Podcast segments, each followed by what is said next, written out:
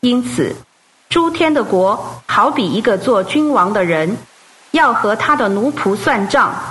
才算的时候，有人带了一个欠一万他连得银子的来，因为他没有什么可偿还的。主人吩咐把他和他的妻子儿女，并一切所有的都卖了来偿还。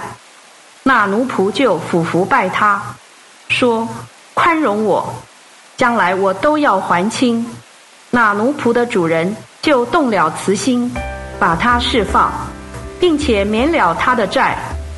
但那奴仆出来，遇见一个和他同做奴仆的，欠他一百银币。便揪住他，掐住他的喉咙，说：“你所欠的都要偿还。”那和他同做奴仆的，俯伏央求他说：“宽容我，将来我必还你。”他却不肯，进去把他下在监里，等他还清所欠的债。那些和他同做奴仆的，看见所发生的事，就甚忧愁，去把一切所发生的事。都完全告诉他们的主人，于是主人把他叫来，对他说：“你这恶仆，因你央求我，我就把你一切所欠的都免了。你岂不应当怜悯和你同做奴仆的，像我怜悯你吗？”主人就大怒，把他交给掌刑的，直到他还清了一切所欠的债。你们个人若不从心里赦免你的弟兄，我天父也要这样待你们了。第十九章，耶稣说完了这些话，就离开加利利，来到犹太境内，约旦河外，有好多群众跟着他，他就在那里治好了他们。有法利赛人到耶稣跟前来，试诱他说。人因任何缘故都可以休妻吗？他就回答说：“难道你们没有念过？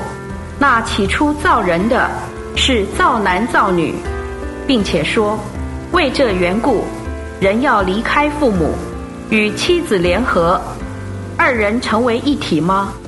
这样，他们不再是两个，乃是一个肉身了。所以神所配偶的。”人不可分开。法利赛人对他说：“这样，摩西为什么吩咐给妻子休书，并休他呢？”他对他们说：“摩西因为你们的心硬，才准你们休妻，但从起初并不是这样。我告诉你们，凡休妻另娶的，若不是因淫乱的缘故，就是犯奸淫。”有人娶那被休的妇人，也是犯奸淫。门徒对他说：“人和妻子的事，既是这样，倒不如不结婚。”他就对他们说：“这话不是众人都能接受的，唯独赐给谁，谁才能接受。因为有的阉人从母腹生来就是这样，也有的阉人是被人阉的。”并有的阉人是为诸天之国的缘故自阉的，那能接受的，就让他接受。以上经文取材自台湾福音书房出版新约圣经恢复本，网址是 triple w 点 r e c o v e r y v e r s i o n 点 c o n 点 t w。